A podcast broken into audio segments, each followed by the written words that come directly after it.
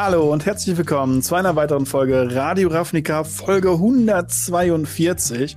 Und das mache ich natürlich nicht alleine. Robin ist mit dabei. Hi Robin, wie geht's dir so nach Ostern? Nach unserer wunderschönen Folge mit, ja. mit, mit, Gästen. Wie, wie, wie, geht's dir? Erzähl mal. Äh, mir, geht, mir geht's gut. Ich habe Ostern gut überstanden. Vor Ostern ja. äh, da an euch auch äh, nochmal nachträglich und natürlich auch an dich. Ähm, es ist viel passiert in der Zwischenzeit, weil man mal irgendwie eine Woche mhm. nicht in Magic reinguckt, auf einmal explodiert alles mit neuen Karten und fünf neuen ja. Sets. Aber wie geht's dir denn? Ja, ich, äh, ähnlich. Äh, ich habe ja zwei Wochen Urlaub gehabt. Äh, mhm. da, ich war ja wirklich viel unterwegs. Erst unten in München, dann Berlin oben, in der Zeit, wo du nicht in Berlin warst, sondern dann bei mir in der Gegend. Und ja, dementsprechend äh, haben wir uns da leider verpasst. Aber nächstes Mal kriegen wir es auf jeden Fall hin. Und äh, jetzt äh, heißt es wieder Arbeit für alle. Genau, und wenn ihr übrigens wissen wollt, wen der gute Marc alles besucht hat, dann schaut doch mal bei äh, seinem YouTube-Kanal vorbei. Da hat er nämlich einen fabelhaften Reisevlog drüber gemacht, wo er sämtliche Stationen abgeklammert hat. Und, genau. äh, aber, aber, aber, aber ihr solltet auf jeden Fall erstes hier ja, zu Ende hören und schauen. weil das auf jeden Fall. Super, super, super coole Themen für euch, weil yes. sie sehr, sehr neu sind. Also für uns zumindest neu. Es gibt wahrscheinlich schon tausend Videos da draußen, aber unseres noch nicht. Und das machen wir genau. heute. Wir gucken uns heute an Streets of New Capenna. Äh, doch, Streets of New Capenna. Ich will immer New Streets of Capenna sagen. Aber es ist Streets of New Capenna. Die Mechaniken, also die Mechaniken, das, was wir immer machen. Wir gucken uns die Fähigkeiten an, gucken, was sie können, was neu kommt, was sich verändert hat und ähm, was eben so bei rumkommt. Dann unsere Top 3 der mhm. aktuellen Spoiler. Wir sind ja noch nicht fertig mit der Spoiler-Season, auch wenn das Set in einer Woche rauskommt. Mhm. Sind immer noch nicht fertig mit der Spoiler-Season, was ich sehr, sehr cool finde. Und ähm, da gucken wir uns unsere Top 3 jeweils mal an. Dann, äh, ja, keine drei Tage, äh, drei Wochen äh, ohne, ohne neuen Single Drop. Äh, wir haben einen, einen riesigen Single Drop bekommen und ähm, auch eine Menge Informationen. Und äh, da wollen wir dann mal ein bisschen noch drauf eingehen, auch wenn Secret Layer jetzt nicht unser Lieblingsthema ist, aber es ist eine News und viele Leute von euch finden es cool und dementsprechend mhm. müssen wir uns noch angucken. Und dann die aktuellste News, die vielleicht auch ein bisschen kontrovers ist, eine Preiserhöhung von Wizards of the Coast. Again. Und wenn wir da noch Zeit haben, gucken wir ins Ask Us Anything rein, weil Ask Us Anything ist der Bereich, wo ihr uns Fragen stellen könnt und wir die im Podcast beantworten. Genau, und diese Fragen könnt ihr uns stellen im äh, Discord, im Gamery slash Radio Ravnica Discord, dort im Ask Us Anything Thread gerne eure Frage reinstellen. Und äh, wenn ihr gerade schon dabei seid, irgendwas an eurem PC oder Aufnahme oder Abspielgerät eben zu machen, dann äh, gebt dem Video doch hier ein Like, wenn ihr es hier auf YouTube äh, hört. Bewertet auch gerne den Podcast in der Audioversion und folgt bzw. abonniert, wo ihr könnt. Und äh, ja, verpasst ihr keine weitere Folge mehr von Radio Ravnica. Wenn ihr dann halt in Interaktion mit uns treten äh, wollt, könnt ihr das gerne tun. Twitter, Instagram und eben auch der eben erwähnte Discord steht euch da zur Verfügung. Und wenn ihr uns finanziell unterstützen wollt, könnt ihr das sehr gerne tun auf patreon.com slash gamery. Dort gibt's als kleines Dankeschön den Podcast in voller Länge als Video zur Verfügung gestellt. Ähm, und es ist immer das Erste, was ich fertig mache, wenn ich einen Podcast schneide, ist immer die Patreon-Version. Äh, deswegen bekommt ihr das meistens ein paar Tage, beziehungsweise einen Tag meistens früher vor allen anderen zur Verfügung gestellt. Also wenn das was ist, was euch interessiert, schaut da gerne vorbei bei patreon.com slash gamery. Aber ich würde sagen, genug der Vorrede. Wir springen mal direkt in die Straßen von New Capenna. Äh, denn ein äh, neues Set, wir haben es äh, schon in der letzten Woche, beziehungsweise nicht in der letzten Woche, sondern davor die Woche, als wir äh, zum ersten Mal über Streets of New Capella gesprochen haben, haben wir es schon ein bisschen erwähnt, es ist ein dreifarbiges Set. Die Grundprämisse yes. ist eine Engelsstadt, die von Dämonen übernommen wurde und jetzt Dämonen, Clan, Familien quasi äh, die Stadt so ein bisschen leiten. Und ja. äh, dementsprechend. Und Zeug, was, was die Leute benutzen, um besser in Magie zu sein, die auf keinen Fall irgendwas genau. mit illegalen Substanzen zu tun haben. Die sehr drogenähnliche, aber nicht Drogensubstanz ja, Halo, genau. die da äh, im, im Kern steht. Ähm, wir haben äh, quasi passend zu den fünf verschiedenen Familien fünf verschiedene neue Abilities. Ähm, wollen wir die äh, einmal kurz durchgehen und äh, ja. mal schauen, wie wir sie denn so finden? Sehr, sehr gerne. Ähm, ich würde tatsächlich einfach mal die, die, die, die Broker nehmen. Ja. Ähm, weil die haben eine äh, sehr, sehr coole Fähigkeit. Und ähm, naja, das sind Shield-Counter. Mhm. Ähm, wir haben mal wieder eine neue, neue Art von, von, von äh, Countern, sag ich mhm. mal. ja. Und ähm, diese Counter könnt ihr auf Kreaturen legen. Jetzt ist mein Handy abgeschmiert. Warum? also, ähm, ich, ich übernehme mal kurz. Genau, diese ja, Shield Counter, die ähm, erinnern euch vielleicht Leute, die Hearthstone gespielt haben, an die Fähigkeit Divine Shield. Und im Grunde könnte man sich das so vorstellen, so funktionieren sie auch. Also wir haben zum Beispiel Karten wie den äh, Discipline Dualist, äh, ein drei Mana in den Broker-Farben, also grün, weiß und blau.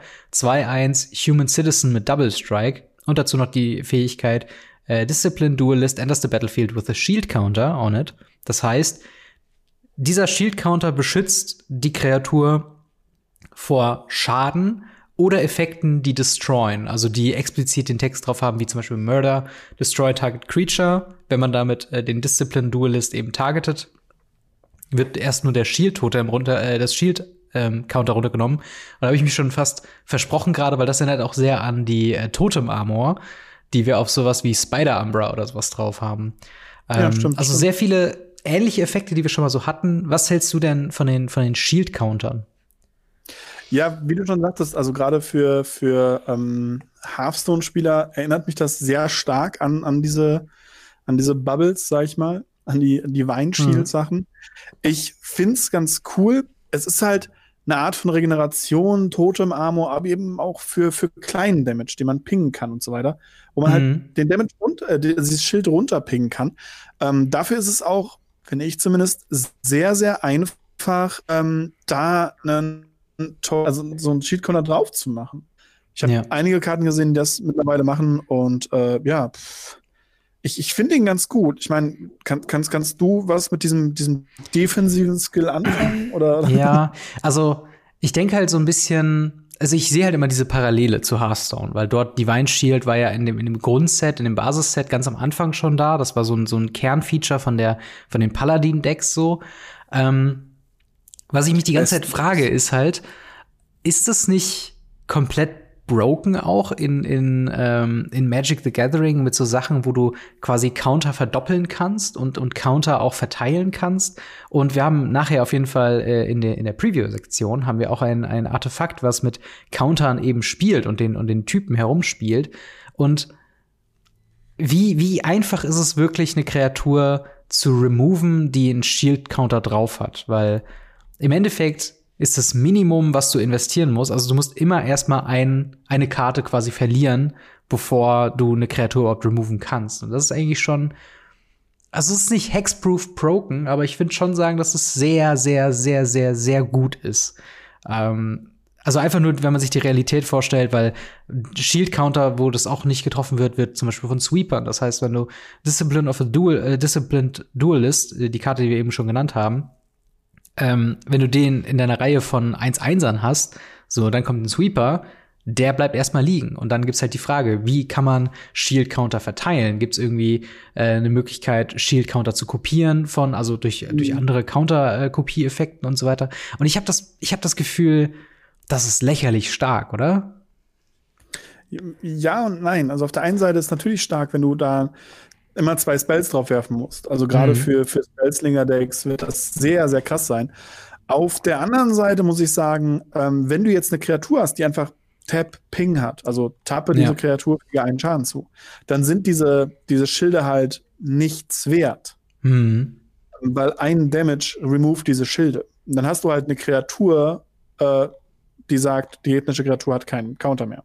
Ja. Und da muss ich halt sagen, da muss man sich vielleicht drauf ein bisschen verlassen. Ich habe halt, ähm, genau wie du doch, die Vermutung, dass das sehr schnell sehr broken sein kann, weil diese Ka Kreaturen, ja, die gibt es, aber die mhm. werden halt nicht gespielt. Und ähm, da kann man halt, glaube ich, ganz, ganz schnell sehr brokene Sachen mitmachen gegen eben sowas wie rote oder rot-schwarze Decks. Mhm. Wichtig hierbei ist nämlich der Faktor, die meisten weißen Removal exilen ja. Ja. Und beim Exilen triggert der ganze Quatsch halt nicht. Das, das ist, glaube ich, das einzig Gute und was dann halt nochmal der Unterschied macht zwischen äh, Hearthstone und Magic in dieser äh, Mechanik, ist halt wirklich, dass mhm. wir dann nochmal einen Exil-Effekt haben, der dann eben diese Kreatur von Grund auf removed, ohne dass das in den Friedhof mhm. kommt oder so. Also ich finde, ich finde Shield, also die, die, die, was ich eben schon gesagt habe, diese, diese Annektierung und was man damit macht, ist sehr straightforward und man weiß halt, was einem erwartet so. Aber ich bin wirklich gespannt, wie sich das in der Realität ähm, dann eben umsetzt, wenn man denn wirklich damit spielt. Ob es halt wirklich diese, also Boggles-mäßige, total nervige Kreatur sein wird, wo man immer quasi, äh, wo, wo automatisch, wenn man die Kreatur halt eben spielt, so ein Two-for-One drin hat, von wegen ein Murder mhm. reicht im Limited nicht, sondern muss zwei sein. Äh, oder ob man sagt, okay, es gibt sowieso so viel Exile-Effekte, dass es fast schon egal ist, dass die einen Shield-Counter hat. Also ähm, ja, da, da bin ich auf jeden Fall mal halt gespannt. Halt, ja, das ist halt eine andere Möglichkeit. Das ist halt ähnlich wie Wort, doch nicht wie Wort. Und ja, äh, ja wir haben mittlerweile sehr viele Möglichkeiten, Sachen zu verteidigen. Das stimmt. Das Aber wir stimmt. haben auch andere Möglichkeiten. Das ist ja sehr, sehr cool. Ähm, mein Handy funktioniert wieder. Dementsprechend kann ich das weiter vorlesen. Ja. Ähm, und zwar die Obscura, die zweiten, würde ich mal ganz kurz hingehen, weil die haben eine ja. ne Fähigkeit, die ich sehr cool finde, ähm, die aber auch, finde ich, sehr gefährlich ganz schnell sein kann. Habe ich zumindest das Gefühl. Mhm. Und zwar haben die Connive, Con Connive, ich, ich kann es nicht aussprechen, das ist ein bisschen schwierig. Ja. Und ähm, das sagt, immer wenn eine Kreatur connived, also diese Fähigkeit aktiviert, zieht hm. man eine Karte, wirft eine Karte ab und wenn man eine Nicht-Land-Karte abgeworfen hat, legt man eine plus 1 plus 1 Marke auf diese Kreatur. Ja. Und ähm, naja, also allein das Beispiel, ähm, was ich rausgesucht habe, ist Echo Inspector. Mhm. Das ist ein 4 Mana, 2 Dreier Fliegender, der sagt, wenn er ins Spiel kommt, Connive. Ja. Und wenn man einfach eine da draufstehen hat, es ist ein 4 Mana, 3 Vierer fliegend, Draw a Card, Discard a Card, ist hm. das eigentlich ein ziemlich guter Flieger. Voll, total. Also ich muss auch sagen, ähm, Connive ist, glaube ich, das, was mich am meisten überrascht, weil sie halt auch eben äh, straight up, also nicht straight up, aber schon sehr guter Card Draw halt auch eben in Weiß bringt. Ähm, und wir hatten ja, glaube ich, schon mit der, äh, mit dem Legendary, mit dem, mit dem S-Bahn Legendary in der letzten Folge drüber gesprochen, dass das schon interessant sein kann, eben viele Karten zu ziehen und eben auch noch Value draus zu kriegen, wenn du Sachen äh, in den Friedhof legst. Plus, wir kommen gerade aus einem Set, äh, oder nicht jetzt gerade, aber wir kommen aus der Vergangenheit aus einem Set mit Flashback-Karten, die halt auch eben in äh, ja, weiß-schwarz oder oder ähm, yes. ne, ich denke nur an Faithful Mending und sowas, was man halt eben, wo ja auch diese Loot-Ability drin ist. Das heißt, ich glaube, ich glaube, äh, White Aggressive Decks werden diese Karte oder diese Fähigkeit sehr, sehr lieben, weil es halt eben die Möglichkeit gibt, eben äh, zu refillen. Wobei man nie an einen Punkt kommt, wo man, wo man netto positiv quasi Karten in der Hand hat. Also man, man kann nur filtern, aber nicht wirklich äh, quasi Karten neu dazuziehen. Aber das kann ja auch manchmal schon mal reichen. Ja. Das kann man auch mit seinem Friedhof machen. Also gerade wenn ich mir jetzt zum Beispiel die Innistrad, Midnight Hunt und, und Crimson Vow Sachen angucke, die mhm. halt aus dem Friedhof halt nicht nur mit Flashback castbar sind, sondern wo ja sogar die Kreaturen aus dem Friedhof wieder castbar sind oder als Verzauberung ja. aus dem Friedhof castbar sind. Aber da muss ich sagen, gerade die blau-weißen Spirits zum Beispiel, da war ja viel unterwegs. Ja, das stimmt. Uff, äh, uff, das kann, das kann, glaube ich, doch, doch ordentlich wehtun, habe ich das Gefühl. Ähm, total, total. Also ich, ja. ich bin da auch mal gespannt, wie intensiv man in der, in der Möglichkeit, also wie, wie krass man zum Beispiel in Standard dann eben den Friedhof auch nutzen kann. Weil das ist halt nichts, was ich mit, mit Standard per se quasi in Verbindung bringe. Aber gerade was du meinst ja. mit der ganzen Spirit-Mechanik, mit diesem ganzen, äh, äh, ja, wie heißt das nochmal, Rebirthen irgendwie aus dem Friedhof und dann eben auch noch die Flashback-Karten und so weiter. Ich glaube, man kann da, ich glaube, so, so gefühlt kann man da, glaube ich, ein sehr gutes Deck um diese Mechanik drum herum bauen. Mhm. Und ähm, ja, Ob Obscura macht sich auf jeden Fall äh, ganz gut in der in der in der äh, White Weenie-esken Schiene, würde ich mal sagen. Also ich, ich bin ja, da wirklich gespannt, was da noch so an Decks dann herauskommen wird. Ähm, tatsächlich eine andere äh, Mechanik äh, ist ähm, von den Maestros äh, das ähm, Casualty, äh, was halt immer mit einer Zahl benannt ist, also Casualty 1 zum Beispiel, wenn man jetzt uns mal die Karte A Little Chat anguckt, äh, zwei Mana Instant mit Casualty 1 und der Reminder-Text äh, erinnert uns nochmal, was die äh, Casualty denn macht. Und zwar, as you cast the spell, you may sacrifice a creature with power 1 or greater.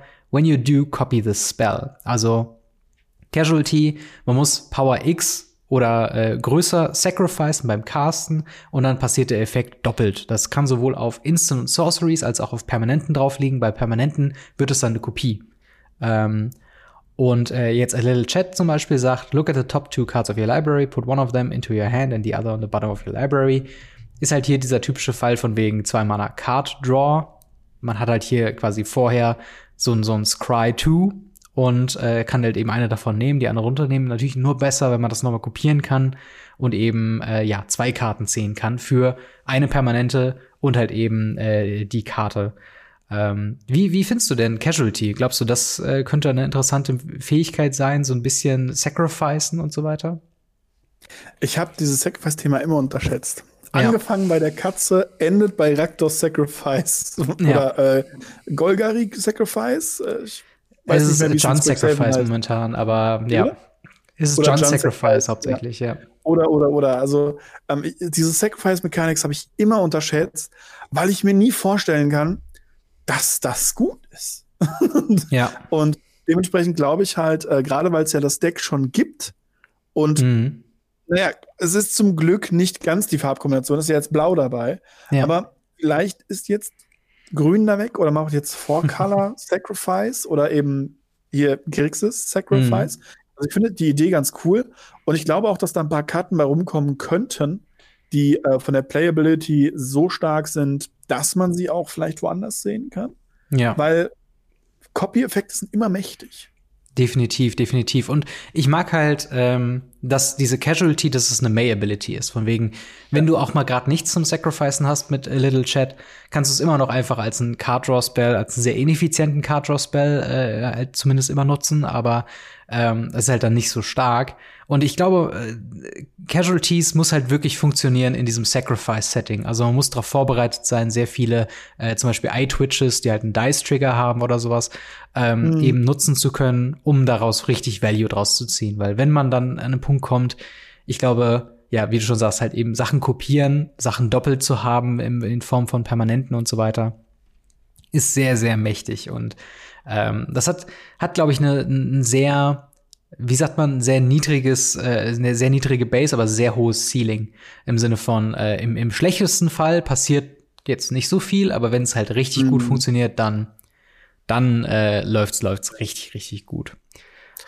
Ja, das, das, da bin ich, da bin ich sehr, sehr bei dir. Ich glaube tatsächlich, dass das ähm, wirklich, wirklich krass wird. Und das finde ich ja das Interessante. Sie haben ja auch gleichzeitig mit, mit, den, mit der anderen Gilde, mhm. ähm, mit den, mit den, äh, ich habe den Namen noch nicht drauf.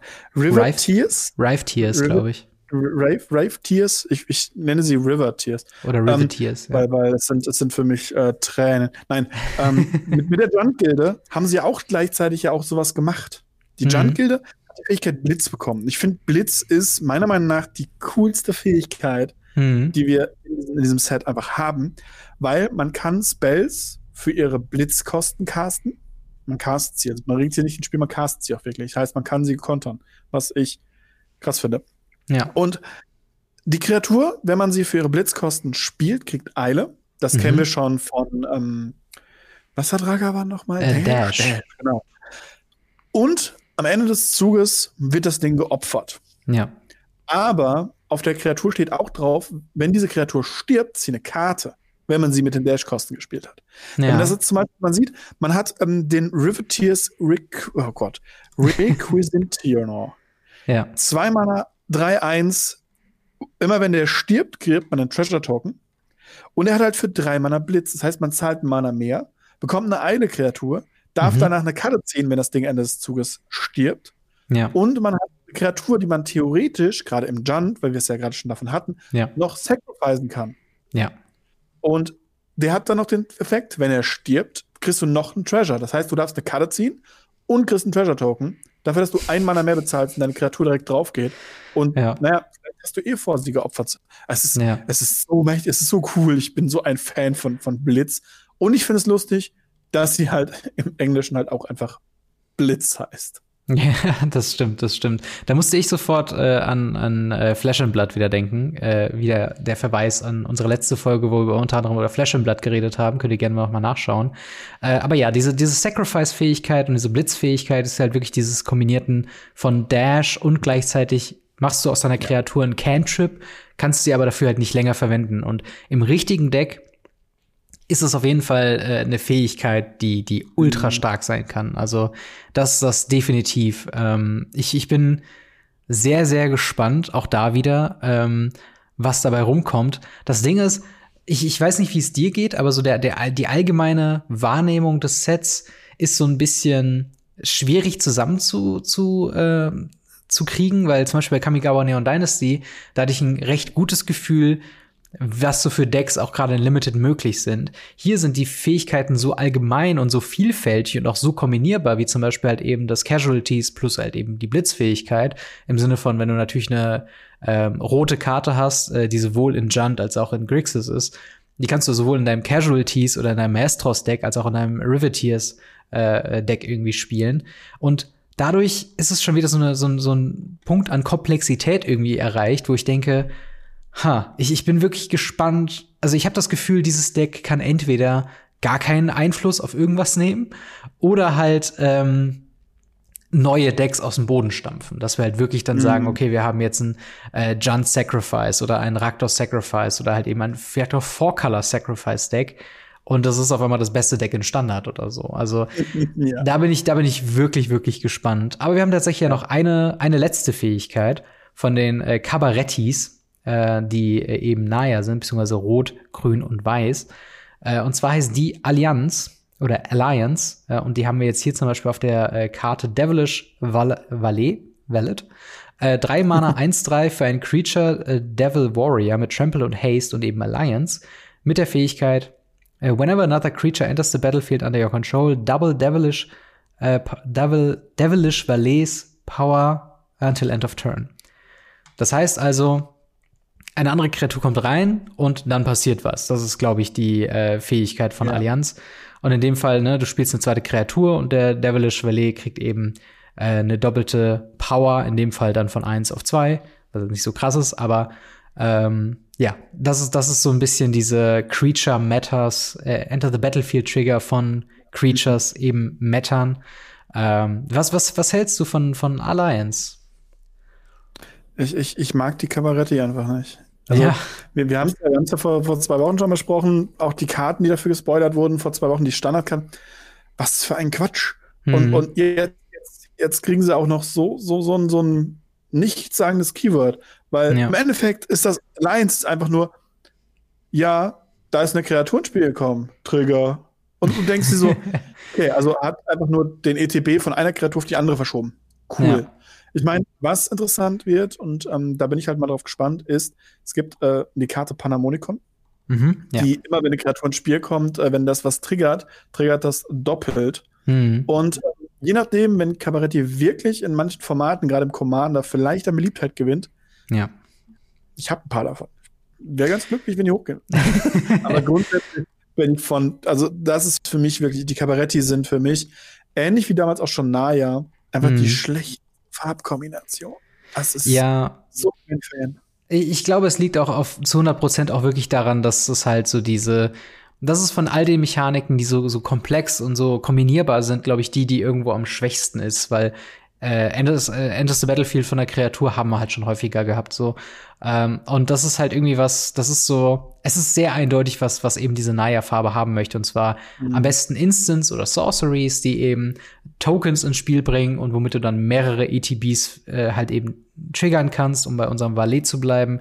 Wenn du da eben einen Raise-D-Alarm irgendwie mit Instant reinhaust, bevor der halt eben zuhaut, kannst du halt eben den auf zwei, auf vier hochpushen und dann kommt erst Value da drauf. Und das ist halt so ein bisschen ich glaube, in der Vergangenheit haben wir schon ganz gut gesehen, dass solche solche One-Trick-Ponys nicht immer am stärksten sind. Ähm, und das ist halt so ein bisschen das, das Problem, ähm, ja, ob, ob das jetzt so stark sein wird oder nicht.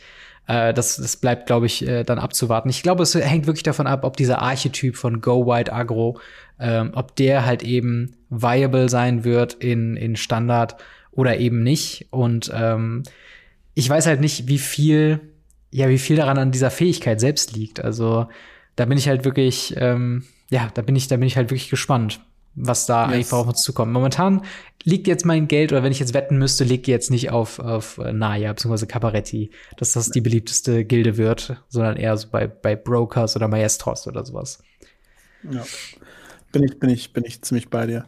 Genau. Aber wir haben ja noch welche nicht mit äh, Sachen zu tun haben, richtig? Genau, wir haben natürlich schon, was wir in der letzten Folge besprochen haben, äh, eine wiederkehrende Fähigkeit vom Cycling. Das haben wir auf den Triomen drauf. Äh, kennt ihr quasi für drei Mana kann man die Karte eben abwerfen, eine neue Karte ziehen. Wenn man die, das Land in dem Fall halt eben nicht braucht, kann man sich so eine neue äh, Fähigkeit äh, oder eine neue Karte dazuziehen für drei Mana in Instant Speed. Wir haben ja doch noch äh, Hideaway, äh, was glaube ich auch eine zurückkehrende Mechanik ist, oder? Was versteckt sich denn hinter Hideaway? Genau. Hideaway ist eine zurückkehrende Fähigkeit, die anders funktioniert wie früher. Und ähm, das möchte ich noch einmal ganz kurz highlighten. Früher mhm. war es so, dass Hideaway, ähm, wenn es ins Spiel kommt, die Karten getappt ins Spiel gebracht hat.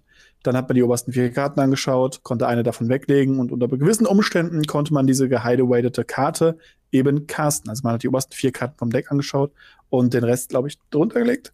Mhm. Und ähm, naja, das hat sich jetzt alles ein bisschen geändert. Das erste und wichtigste, Hideaway-Karten kommen nicht mehr zwangsläufig getappt ins Spiel, es sei denn, die Karte sagt es wirklich explizit außerhalb des Hideaway-Texts.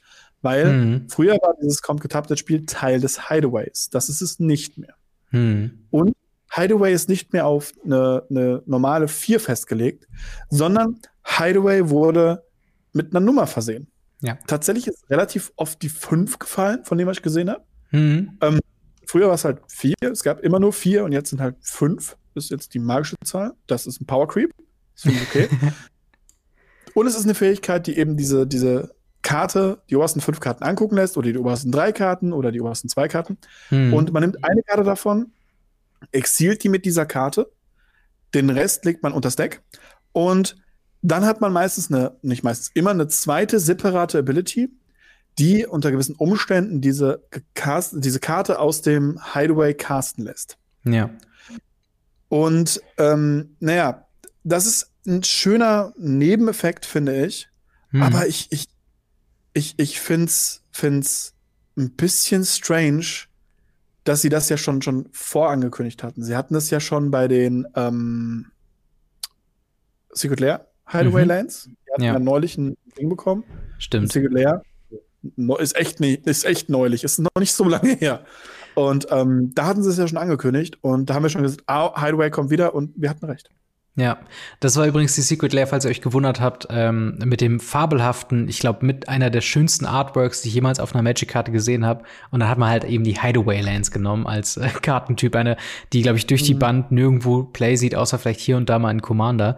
Äh, also richtig mhm. verschwendetes Potenzial, aber genau, also Hideaway, äh, ganz kurz, um noch ein Beispiel aus dem Set zu nennen, Wiretapping, 5 Mana Enchantment in Blau, also vier generische, ein blaues, äh, hat eben Hideaway 5, das heißt, dieses Enchantment kommt rein, look at the top 5 cards of your library, exile one of them face down, put the rest uh, on the bottom uh, in any order. Uh, und dann hat er halt diese Fähigkeit, when you draw your first card during each of your draw steps, draw, no, Moment. When you draw your first card during each of your draw steps, draw a card. Then, if you have nine or more cards in your hand, you may play the exiled card without paying its mana cost. Das heißt, ich, ich war gerade über das Wording gestolpert, von wegen, when you draw your first card during each of your draw steps. Also natürlich ziehe ich dann die erste Karte in meinem Draw Step, aber es meint natürlich, dass es nicht sich selbst nochmal triggert, wenn du in dem Draw Step noch eine weitere Karte ziehst. Ähm, und hier halt eben die Möglichkeit, dass man, wenn man neun oder mehr Karten hat, die versteckte Karte kann man dann eben umsonst spielen. Ähm, was halt auch so ein Ding ist, das ist sehr kontext, äh, kontextuell halt eben abhängig. Ich weiß jetzt nicht, ob man seinen Turn 5 dafür opfern müsste, eben um ein Enchantment äh, zu spielen, was jetzt erstmal nichts macht. Also klar, du hast die, die versteckte mm. Hideaway-Karte, aber bis das wieder passiert, musst du dann ja auch wieder erstmal auf die neun hochkommen und je nachdem, was für ein Deck du spielst, hast du vielleicht Turn 5 auch nur noch drei Karten in der Hand. Das heißt, es dauert eine Weile. Und da Value mhm. rauszuziehen, das wird äh, schwierig, aber ja, es ist halt so eine, so eine Fähigkeit, die, ja, die hängt einfach sehr von dem, von dem Permanenten ab, worauf es dann drauf liegt, ne? Genau. Und ähm, da ist es halt ganz lustig. Ähm, es gibt mehrere Sachen, die da immer wieder gefragt werden. Mhm. Einerseits natürlich die Frage, kann man Highway countern? Ähm, Hideaway selber ist eine Fähigkeit. Ja. muss man irgendwie stiflen oder disallowen oder ähnliches. Und dann ist die Frage, kann man die Karte, die man played, countern? Und ja, die kann man countern. Und mhm. wenn man damit einen Emrakul, Aeon's Torn played für Without Paying Mana Cost, dann hat man auch seinen Extrazug und man kann damit auch Länder playen. Und das ja. ist halt wirklich, wirklich strong. Und deshalb glaube ich halt, dass Hideaway wirklich, wirklich was, was, was Cooles drauf hat. Ich bin halt mal gespannt, inwieweit sie wirklich Play sehen werden. Ja. Weil, weil Hideaway war immer schon ganz cool, gerade der, der Watcher of Tomorrow, das ist halt die, mhm. die Karte aus ähm, äh, Modern Horizons 1. Und ähm, der ist halt wirklich cool gewesen. Jetzt bin ich halt mal gespannt, was sie jetzt machen mit äh, den neuen Hideaway-Sachen. Genau. Äh, einmal nur zur Vollständigkeit halber, ähm, was wir auch wieder drin haben, äh, was äh, irgendwie zu einem guten Ton von jedem äh, Magic-Set mittlerweile dazu gehört. Wir haben wieder einen Phyrexian Creator, jedoch bringt er diesmal nicht wie äh, Tamio Completed eine eigene Me Fähigkeit wieder, ähm, sondern äh, ist in dem Fall einfach nur eine 5-Mana 4-4 mit äh, halt ein paar Fähigkeiten, also mit generellen Fähigkeiten, die draufschlägt, also keine neue Mechanik wird jetzt hier One-Off quasi gedroppt. Aber wir haben wieder Praetorn. Ist eine gute Karte. Ähm, aber ja, das sind so der, der Überblick ja. über die, die Mechaniken von Streets of New Capenna. Äh, alles andere, was ihr bei Pre-Release oder sonst wo äh, euch entgegenkommt, äh, wird auf der Karte stehen, was damit gemeint sind. Das sind die key neuen Fähigkeiten, die es eben bringen. Ähm, und damit würde ich sagen, springen wir direkt mal rüber in unsere Preview-Diskussion, denn bei Streets of New Capenna, wir haben das komplette Set jetzt gesehen. Wir sind, glaube ich, gerade zum Zeitpunkt der Aufnahme bei der Hälfte der Commander-Decks. Das heißt, ich glaube, da ja. haben wir auch noch ein paar Tage übrig, bis wir da alle Karten gesehen haben. Aber jetzt erstmal auf das Hauptset fokussiert, haben wir uns beide wieder drei äh, ja, Karten rausgesucht, über die wir reden wollen. Ähm, yes. Hast du denn deine erste Karte schon gerade bereit? Ja, habe ich. Und, und, und das ist eine Karte, ähm, da wurde ich tatsächlich über Card Market gefragt, ähm, was diese Karte tut. Und ich konnte es zu dem Zeitpunkt noch nicht beantworten. Okay. Weil ich mich null mit dem Set auseinandergesetzt hatte und die Regeln noch nicht draußen waren und so weiter und so fort. Und ich selber erstmal verwirrt war im ersten Moment, weil ich habe das nachts um, keine Ahnung wann es gesehen, glaube ich, oder mhm. abends. Und ich war verwirrt. Und zwar geht es um Errant Street Artist. Mhm. Das ist ein Einmanner 03 Legendary Human Rogue mit Flash, Defender mhm. und Haste. Und er hat für zwei Mana Tappen, man copied ein Spell von sich selber, mhm. der einem selber gehört, der nicht gecastet wurde und sucht neues Copies dafür raus. Ja. Jetzt muss man natürlich erstmal denken, wait, was copied der denn? Wenn er ein Spell copied, der nicht gecastet wurde. Welcher Spell wird denn nicht gecastet? Copies. Und das, ja. damit ist es einfach jemand, der Sachen, die nicht gecastet wurden, copied. Hm. Also, wenn man zum Beispiel sagt, mit, hat gerade zum Beispiel, ähm, wie wir es ja hatten, mit den äh, Maestros, mhm. Casualty, und man opfert was und man darf den Spell verdoppeln zum Beispiel. Mhm dann, naja, kann man hier mit den Spellen nochmal verdoppeln. Und das war so obskur in meinem Kopf. Und das ist kein Obscura, keine Sorge. Es war ja. so seltsam in meinem Kopf, dass ich erstmal nicht verstanden habe, was diese Karte überhaupt tut. Das war, das war übel. Ja, definitiv. Also ich habe sie jetzt auch gerade beim Lesen so gedacht, so das klingt sehr viele Wörter dafür, dass es sehr sinnlos ist einfach. Aber ja. Ähm, ich, ich, wette, dadurch, dass es ja auch eine Legendary Creature ist, es gibt jetzt yes. schon diesen einen Commander Brewer, der jetzt schon darum irgendwie eine Broken Combo macht, weil das würde ja auch, mein, mein erster Gedanke war dann, du könntest du ja so, könntest du damit Cascade Abilities, nee, Cascade äh, Targets mit kopieren? Nee, also Weil die werden ja nicht gecastet, ne? Die werden auch gecastet. Ja, okay. Also man muss, man muss wirklich überlegen, was für Spells gecastet werden. Ja. Und ähm, bestimmt hat Wizards da irgendwas übersehen. Bestimmt. Safe. Safe. Und, naja, also Plane ist auch cast, by the way. Ähm, mhm. Ähm, nur weil er drauf played that card, ähm, heißt das nicht, dass der nicht gecastet wurde. Genau. Played bedeutet nur, dass ihr eben den spielen könnt, damit auch Länder spielen könnt. Mhm. Ähm, man castet die Spell dann trotzdem. Aber das ja. ist halt, ich, es ist eine coole Karte und sie ist erstmal super verwirrend geschrieben. Und ja. allein deshalb wollte ich drüber reden. Und äh, ja, wenn, wenn die Person, die mir das auf Cardmark geschrieben hat, warum auch immer, ich wusste jetzt nicht, dass ich bei Discord erreichbar bin. Aber ja. ähm, dann, dann vielleicht hast du hier deine Antwort. ja, auf jeden Fall. Es ist, es ist eine dieser Karten, wo man denkt, so irgendwann Irgendwann wird noch eine zweite Karte dazu gedruckt und dann schießt die im, im Preis nach oben, weil dann irgendwie äh, you may cast it without paying its mana cost oder sonst irgendwas oder irgendwelche anderen Sachen, wo dann dann du die playst, aber halt eben nicht castest und super. Also ich, das funktioniert natürlich mit dem, wie du schon sagst, mit dem Kopieren von von Sachen, aber ähm, das glaube ich, äh, das wird so eine Karte sein, die früher oder später gebrochen wird. Ähm, mm. Genauso wie vielleicht mein erster Pick, und zwar ist das Luxior, Gyadas Gift, ein Einmaner Legendary Artifact äh, Equipment mit dem Text Equipped Creature gets plus one plus one for each counter on it.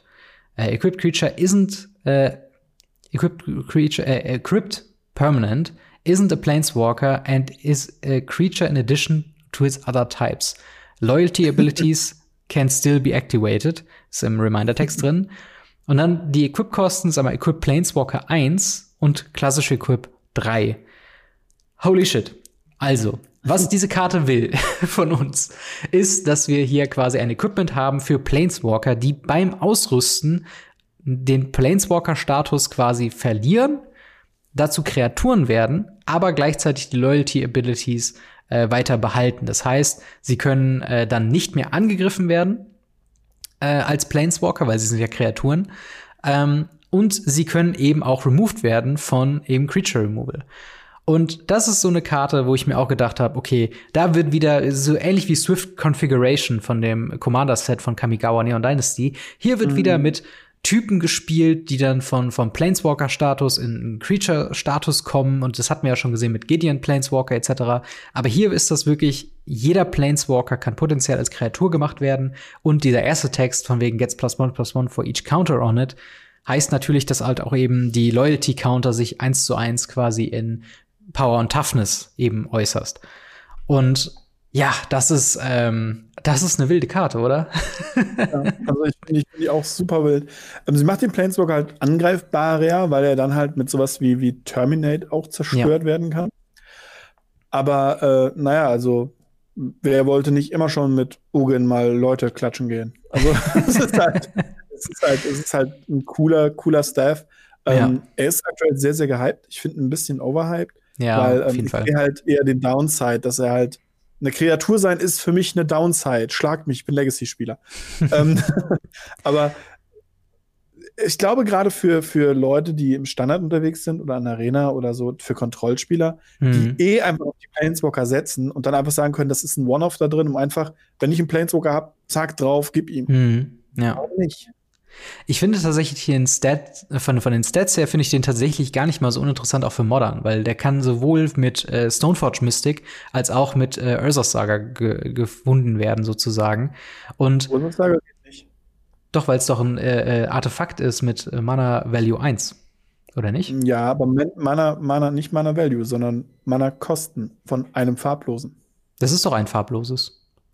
Ist es nicht ein weißes? Krass. Nee, nee, das ist quasi einfach nur wirklich die, die graue Eins.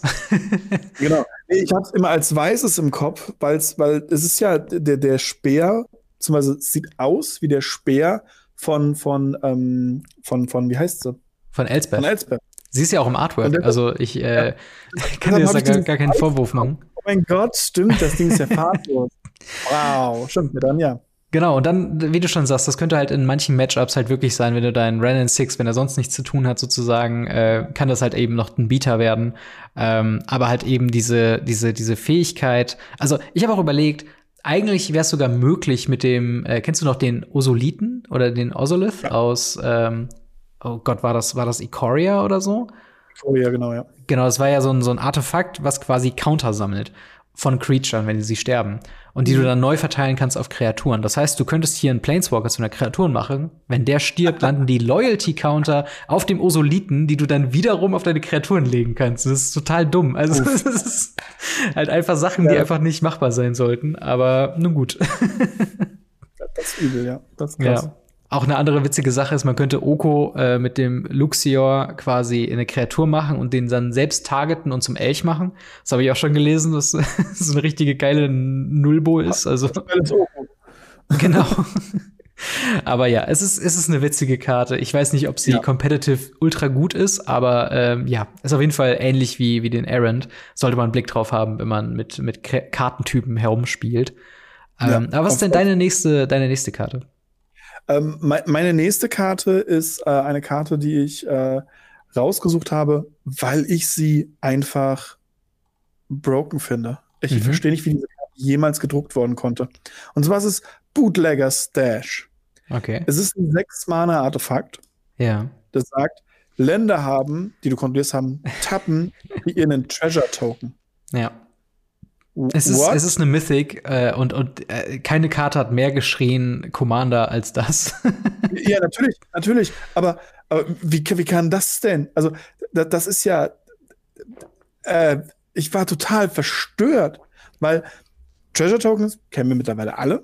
Ja. Es ist gestortes Mana. Das heißt, man hat eben nicht mehr den Punkt, dass man eben Länder nicht mehr benutzt, mhm. sondern man sagt dann, Ende von meinem rechten Gegner, äh, End of Turn, okay, da habe ich mhm. mir mal sechs Mana in meinen Pool und gehe dann meinen Zug und habe sechs Mana. So, ja. dann hat man irgendwelche Kreaturen, die mit Artefakten triggern, immer wenn ein Artefakt ins Spiel kommt. Oder immer wenn, wenn, oder plus eins plus eins für das Artefakt, mhm. oder, oder, oder. Das ist, das ist so Banane. Auf ich, jeden ich Fall. Total, für Commander natürlich. Also ja. jedes andere Format wird das nicht spielen, aber für Commander, wow. Also wenn man wenn man es irgendwie reinschieten könnte oder durch, ein, durch einen schnellen Ramp-Start, irgendwie Turn 4, also wenn du quasi Ramp Turn 1, Ramp Turn 2, dann das spielen kannst und du dann halt eben diesen, diesen äh, Treasure, Treasure Safe eigentlich hast, von wegen jedes ungetappte Land kann am Ende des Zuges zu einem zu Treasure nochmal werden.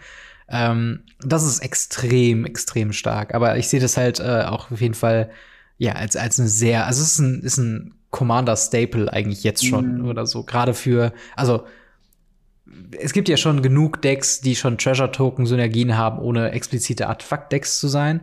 Ähm, und halt eben allein durch diese, durch diese ähm, äh, Bottom-Betrachtung, die du eben gemacht hast, zur Not halt save ich mir einfach damit mein ganzen, äh, mein ganzes Mana.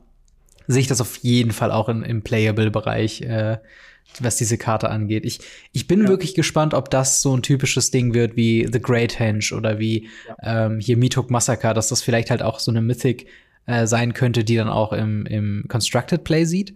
Aber wie halt bei diesem Set häufig sind die Previews halt oder das Set halt so undefinierbar mit der aktuellen Standardmeter, dass sie wahrscheinlich mehr neue Decks bringt, als dass man jetzt wirklich äh, sagen kann, okay, das spielst du jetzt in Runes mhm. oder so.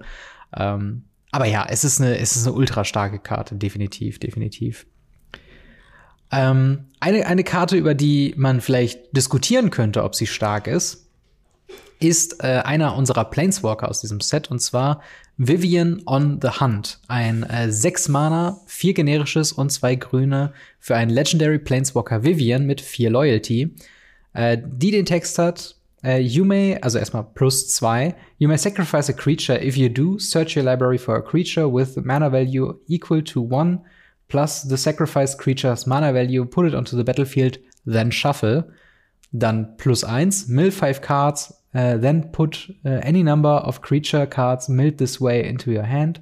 Und dann minus eins, create a 4-4 Green Rhino Warrior Creature Token.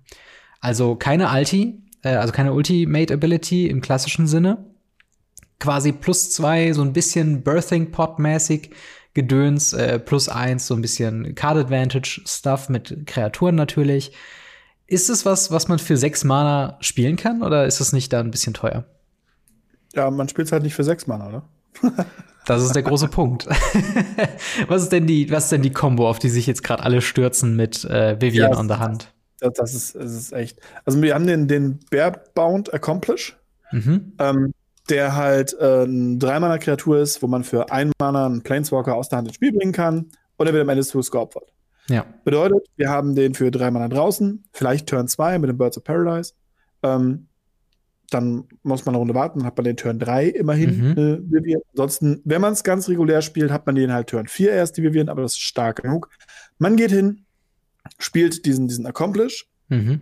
aktiviert den Accomplish, holt die Vivian, aktiviert die Vivian, sagt, ich opfer den Accomplish und hole einen Felida Guardian, mhm. der halt sagt, wenn er ins Spielwerk kommt, flickert er ein permanentes. Ja. Dann flickert man die Vivian und äh, sie geht danach nicht aus dem Spiel und man darf sie nochmal aktivieren, weil es ist eine neue permanente. Mhm. Sie wird aber des nicht geopfert. Man kann den Felida Guardian in eine Fünfer machen und kann damit äh, nochmal versuchen äh, zu flickern und Damage zu machen. Und wir haben, man hat so viele Fünfer, die möglich sind. Äh, irgendwie ein ja. Karmic Guide, ähm, Karmic Guide, äh, 5 Mana 2-2, wenn er ins Spiel kommt, holt er eine Karte aus dem Friedhof. Dann mhm. nimmt man mhm. wieder den Felida, holt den Felida, ob was die will. Es ist, es ist wahnsinnig, was diese Karte tut. Es ja. ist wirklich wahnsinnig. Gerade mit diesem, mit diesem Accomplish. Deswegen geht er aktuell auch ziemlich hart durch die Decke. Und, ja.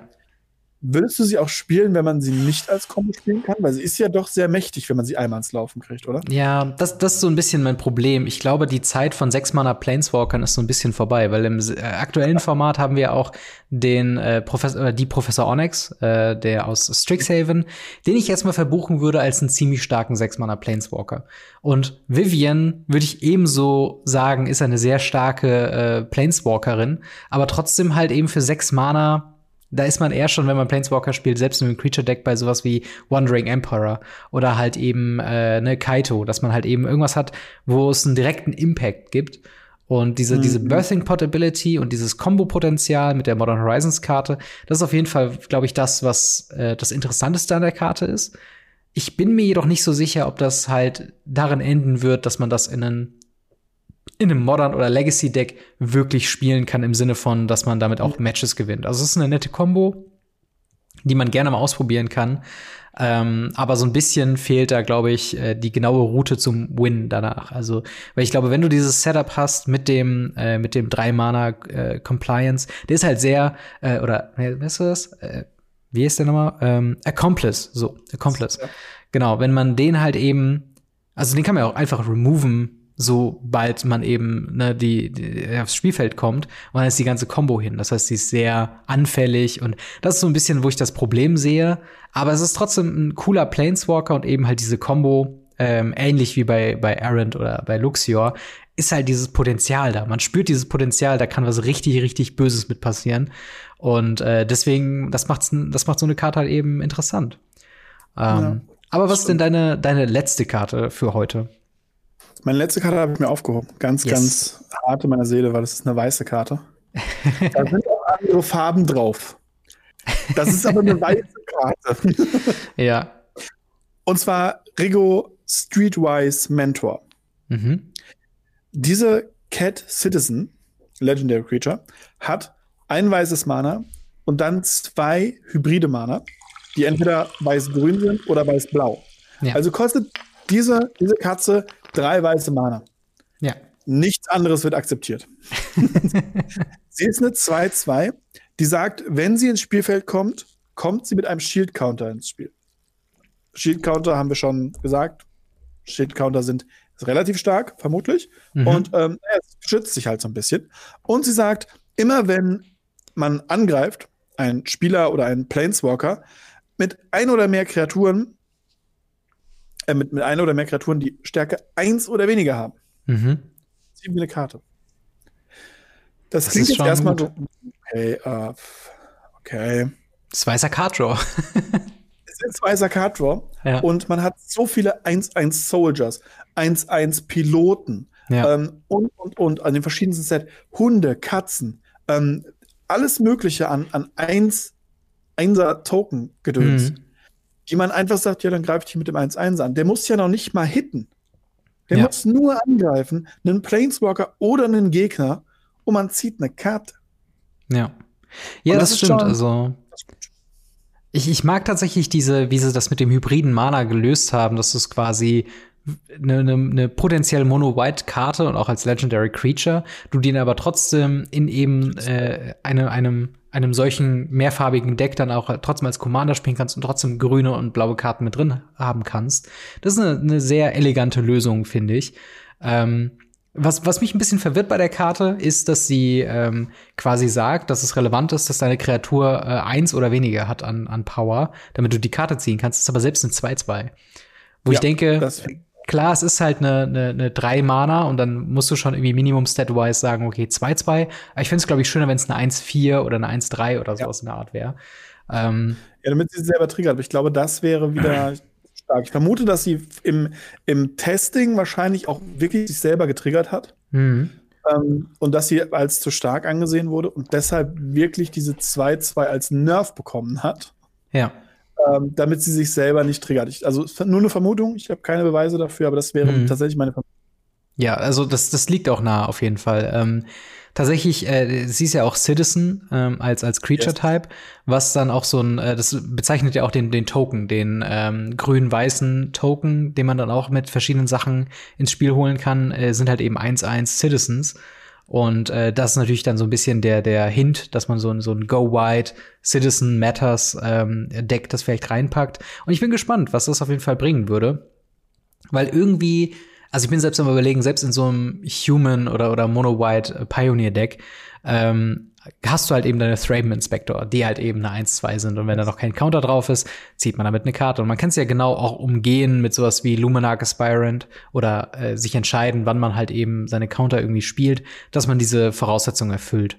Äh, und ich bin gespannt, wie äh, Rigo sich so macht im, in den verschiedenen Metern, weil das ist so eine Karte, die, die sehe ich auch tatsächlich im Constructed. Ähm, von daher bin ich da mal echt gespannt. Ähm, aber auch bin ich gespannt auf den Einfluss äh, meiner letzten Karte, die ich äh, für heute äh, dabei habe. Und zwar ist es niemand geringerer als der Face Planeswalker des Sets Obnixilis the Adversary. Ein äh, drei Mana, ein generisches, ein schwarzes, ein rotes äh, Legendary Planeswalker Nixilis mit drei Loyalty und jetzt haben wir es wieder Casualty. Äh, und zwar Casualty X wobei äh, nochmal klarifiziert wird, die Copy, uh, the copy isn't legendary and has starting loyalty of X. Das heißt, nochmal als Reminder, Casualty, man castet einen Obnixilis, man sacrifice eine Kreatur mit Power X oder weniger, also X ist halt sehr flexibel, also irgendeine Kreatur. Ähm, und dann bekommt man eine Kopie von Obnixilis, die nicht legendär ist und eben Start Starting Loyalty hat von eben äh, X, also die, die Power der sacrificeden Kreatur. Und jetzt kommen wir zu den Fähigkeiten. Äh, und zwar äh, plus eins, each opponent loses two life unless they discard a card. If you control a demon or devil, you gain two life. Also äh, so ein Drain-Effekt. Minus zwei, create a 1-1 red devil creature token with when this creature dies, it deals one damage to any target. Und minus sieben, target player draws seven cards and loses seven life der richtige, also wenn man jetzt in, in, in, einem Traumland, in Christmas Wonderland wäre mit dieser Karte, hat man irgendwie es geschafft, einen Token zum Beispiel zu kreieren mit Power 7 oder weniger, oder man hat irgendwie so einen typischen, äh, keine Ahnung, 3 Mana 7-1, den man eigentlich sofort sacrificen muss. Man spielt Obnixilis, sacrifice diesen 7 Power-Typen und kann dann mit der Kopie direkt quasi die Ultimate zünden und selbst 7 Karten ziehen. Ähm, und ja, ich finde, wie, wie findest du diese Tatsache, dass man eben quasi für drei Mana einen Planeswalker hast, der sobald du ein, eine andere Kreatur mit opferst, du eben zwei von diesen Planeswalkern hast? Ich finde es strange, dass er die, die Chase-Karte des, des Sets wird. Mhm. Mit dem Edged Foiling, was ja auch sehr selten sein soll. Ja. sehr selten wird. Das finde ich ein bisschen strange ich finde den Planeswalker cool, gerade wenn es eine Kopie von dem Planeswalker wird. Hm. Und dass man halt sagen kann, hey, ich bin schon an Bord sehr weit vorne. Und ich habe eine coole Kreatur, die stark ist. Oder ich habe die mit einem, darf man auch nicht vergessen, äh, man kann die auch mit irgendwie mit einem Dracheneffekt, beziehungsweise ja. einem Odem-Effekt, wie, wie, wie man das immer nennen möchte. Für ein rotes Mana kriegt plus eins plus null. Ja. Kann man halt auch mal hochboosten, die Angriffsstärke. Oder mit einem, falsche Farbe, aber Riesenwuchs plus 3 mhm. plus 3. Da kann man die mal hochstärken, hochpowern, die, die Stärke, und den damit sacrificen. Mhm. Und das ist schon, das ist schon stark, glaube ich. Ja. Also gerade wenn man halt den überlegt, die Kopie mit einer Ulti reinzubringen, das ist schon hart. Ja, definitiv. Und das, also ich, ich bin wirklich gespannt, was diese Karte äh, machen wird. Denn diese, also wir hatten, glaube ich, noch keinen Planeswalker, der literally auf der Fähigkeit drauf hat, okay, wenn du den spielst, hast du die Option, den zu kopieren und noch einen zweiten Planeswalker doch, zu bekommen. Doch. Echt? Wir hatten einen Jace, der hatte Kicker. Ja, okay, okay. Aber das war, ähm, nee, war das nicht aus, aus Ixalan, der Mirror Mage? War der in Ixalan? Ich, dachte, ich, ich meine. Also es gibt in Zendika einen drei Mana, den man okay. auf jeden Fall ähm, Kicker verdoppeln kann. Okay, okay. Dann. Mirror äh, Mage, der hat als Fähigkeit eine Kopie von sich selber erstellt. Nee, ach so, so war das, genau. Der konnte sich dann als Fähigkeit verdoppeln. Aber gerade mhm. so mit diesen dann doch sehr Standard-Effekten, sag ich jetzt mal, also die plus eins, so äh, eben dann einen, einen negativen Effekt von wegen, ne, Drain, beziehungsweise halt eben ein Discard-Effekt. Minus zwei eben eine Kreatur, um ihn auch selbst zu beschützen irgendwo.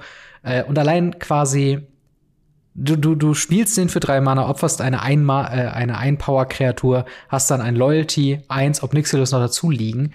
Dann kannst du halt entweder, dann könntest du halt immer noch deine erste Kopie minus zwei geben, dass der auch auf eins ist, hast dann Devil, kannst dann den Gegner äh, discarden oder drain. Und äh, hast dann halt eben, ja, zwei potenzielle Obnixilis Nixilisis, die dann eben äh, ja problematisch äh, loszuwerden sind, denn sie müssen ja individuell entweder angegriffen werden oder äh, was natürlich die einfachste Lösung wäre, wäre halt so ein Goblin Chain Whirler in dem Fall, den es aber gerade halt eben nicht gibt. Und das ist halt irgendwie mhm. was, wo ich denke, ah, ich, ich, ich habe so das Gefühl, das kann einfach eine unfassbare Value Engine gehen, der halt irgendwann hast du dann vielleicht den einen, bist du den einen losgeworden, der andere ist aber irgendwie schon auf Loyalty 4 oder so. Ja. Ich glaube, das kann sehr, sehr, sehr, sehr kritisch werden mit den Obnixilis. Und ich sehe den vor allen Dingen in, in Pioneer, in den Raktos Sacrifice Decks, wo du ja ohnehin Kreaturen hast, die du sacrificen willst. Ähm, und dann halt eben noch diesen Typen dazu zu haben, der dir entweder weitere Buddies gibt zum Sacrificen oder eben den Gegner auch als Wincon irgendwie drained oder discarded. Also, Obnixilis, äh, der kann, glaube ich, weite, äh, weite, ähm, weite Wellen schlagen, äh, wenn er es denn so will. Ähm, aber ja, das ist soweit unsere, unser Overview über die Karten. Natürlich, es gibt unzählig andere Previews, noch nicht mehr, wir haben noch nicht mal alle Mythics quasi besprochen. Die könnt ihr euch gerne äh, angucken. Wir haben das verlinkt in der äh, Videobeschreibung bzw. in den Show Notes. Da gibt's Und quasi die. Uns mal schreiben, welche Karte ihr denn am interessantesten ja. findet. Wirklich nur die interessanteste, nicht sagen die, die, die und die, sondern wirklich nur mal, welche Karte ist die Karte, die euch dazu bringen könnte oder bringen wird, diese Karte sich zu holen. Und genau keiner Satz dazu. Warum? Wäre auch nicht schlecht. das, das auf jeden Fall. Das würden uns auf jeden Fall sehr freuen. Äh, aber wir würden an dieser Stelle weitergehen äh, zu der Secret Lair Drop, der April 2022 Super Drop. Ähm, wo wir wieder einiges haben. Ähm, willst, willst du einmal kurz äh, die Thematiken durchgehen?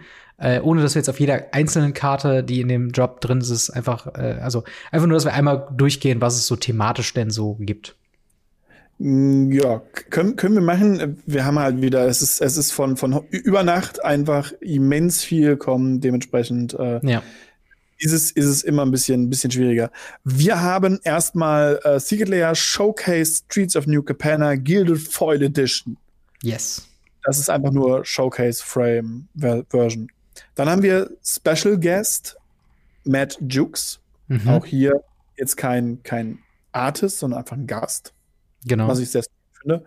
Dann haben wir Artist Series, und zwar eine Menge davon. Wir haben äh, Magali Villeneuve, yes. glaube ich. Ne, Villeneuve, so. Wir haben einen Artist Series von Siddharth Chaturvedi. Mhm. Wir haben eine Artist Series von Wayne Reynolds. Und das sind drei Artist Series. Das fand ich sehr, sehr krass. Mhm. Dann haben wir den April-Joke von Wizards, der mittlerweile auch nur noch Dead-Jokes sind. Ja. Und zwar Finally Left-Handed Magic Cards. Das ist so Und fürchterlich. Dann ganz am Ende Just Some Total Normal Dudes mit wieder so sehr comichaft angehauchten, das hatten wir jetzt in letzter Zeit öfter, seit hm. Korea schon, ähm, sehr comichaft angehauchten, ähm, überspitzten Comicfiguren als Magic-Karten. Und ja. da sind teilweise sehr, sehr krasse Sachen drin. Also es gibt ein paar regulär, wo krasse Sachen drin sind, aber das Ding finde ich, ich finde es nicht unbedingt hübsch, aber das ist mhm. für mich so, so, ein kleiner, der, der, der kleine Gewinner tatsächlich. Ja, das stimmt. Und das Ganze gibt es natürlich dann in einem äh, Non-Foil-Bundle, in einem Foil-Bundle und dann nochmal in einem Bundle-Bundle, wo dann Non-Foils und Foils mit drin sind. Äh, kleine Randnotiz, diese erste, die wir erwähnt hatten, ähm, die äh, Showcase Streets of New Capenna, wird eine neue Art von Foiling drin haben, und zwar das Gilded Foil, wo ich ich weiß nicht, ob du da schon, schon in dem Thema drin bist, aber durch dieses neue Foiling gibt es eventuell Probleme mit Turnierlegalität, oder? Äh, ja, ja, auch. Auch. Äh, erstens gibt es einfach Probleme mit dem Foiling, tatsächlich. Ja. Es gibt ja schon, schon Online-Openings da tatsächlich von äh, Sigurd, äh, nicht von Sigurd, von ähm, den New Studios of Capenna äh, Collector Displays, mhm. wo die ja diese Foil, Gold, Foil, Gilded Foil Edition, keine Ahnung, wenn sie nicht auch schon drin sind. Mhm. Und ja, die sind halt auch nicht so die geilste Qualität mal wieder. Ja. Und dementsprechend äh, bin ich mal gespannt, wie sie, wie sie die jetzt raushauen. Genau, um, und ähm, was, was ich halt gelesen hatte, das war aber auch nur so ein, so ein Tweet, den ich leider so ein bisschen überflogen habe, ist die Warnung, dass man mit der Kartendicke durch diese neues Foil-Treatment nicht gewährleisten kann, dass die quasi als turnierlegale Magic-Karte äh, gilt, weil sie einen kleinen Tacken zu dick ist für, also die alle Karten, die so dieses Gilded Foiling drin haben. Das betrifft halt eben auch die Karten aus dem Haupt Streets of New Capenna Set, aber halt eben auch die aus diesem äh, aus diesem Secret Lair Drop. Dass man da, also natürlich kann man sagen, hey, ich spiele sowieso nur Commander oder ich spiele sowieso nur Casual, dann ist das auch egal. Aber das ist schon was, in diese Richtung geht halt ähm, Wizards of the Coast häufiger mit, mit äh, gerade so experimentellen Secret Lair Drops, wo halt eben die Turnierlegalität irgendwie nicht immer so ganz gegeben ist. Ähm, mm. Ich meine, ich meine, die, die, die Drop selbst ist, ist sehr cool. Wir haben äh, drei Karten, einmal Atraxa, Predator's Voice, dann Breya, Ethereum Shaper und Idris, Maelstrom Wielder. Und das sind zumindest drei von fünf Karten, die, ich glaube, Teil mal einer, ähm, ja. einer, einer Commander-Deck äh, Series irgendwie mal waren und vor allen Dingen auch sehr, sehr ja. beliebte Commander. Ähm, was sagst halt du denn zur Auswahl? Von den fünf. Ich finde es immer noch schade, dass sie nicht alle fünf genommen haben, ja. weil für den Preis, ganz im Ernst, hätten sie auch alle fünf reinknallen können, weil die anderen, die sind halt nichts wert, die beiden. Also ja. Saskia und die beiden Brüder, ich weiß es schon nicht mehr, wie sie heißen, ja. äh, die sind halt nichts wert. Die will halt niemand haben. Da hätten sie doch gerade noch oben drauf werfen können. Genau, genau. Oh. Diese Bundle soll nämlich 55 Euro kosten, also 54,99. Ähm, und das ist schon happig für drei Karten. Also, ich glaube, value-mäßig kommt man, glaube ich, auf den Wert wieder rein. Also rein von einem MTG Finance Aspekt lohnt sich das, aber von einem Wizards of the Coast denk, weiß ja, dass es keinen sekundären Markt gibt. Hint, hint. Ähm, von der Aspekt, drei Karten für 55 Euro anzubieten, ist happig. Ist das wirklich, ist, wirklich happig. Und wie gesagt, also gerade von, von der Qualität her bin ich halt sehr, sehr enttäuscht. Mit der Qualität meine ich halt genau, dass sie halt zu dick sind und ja. auch zu schwer.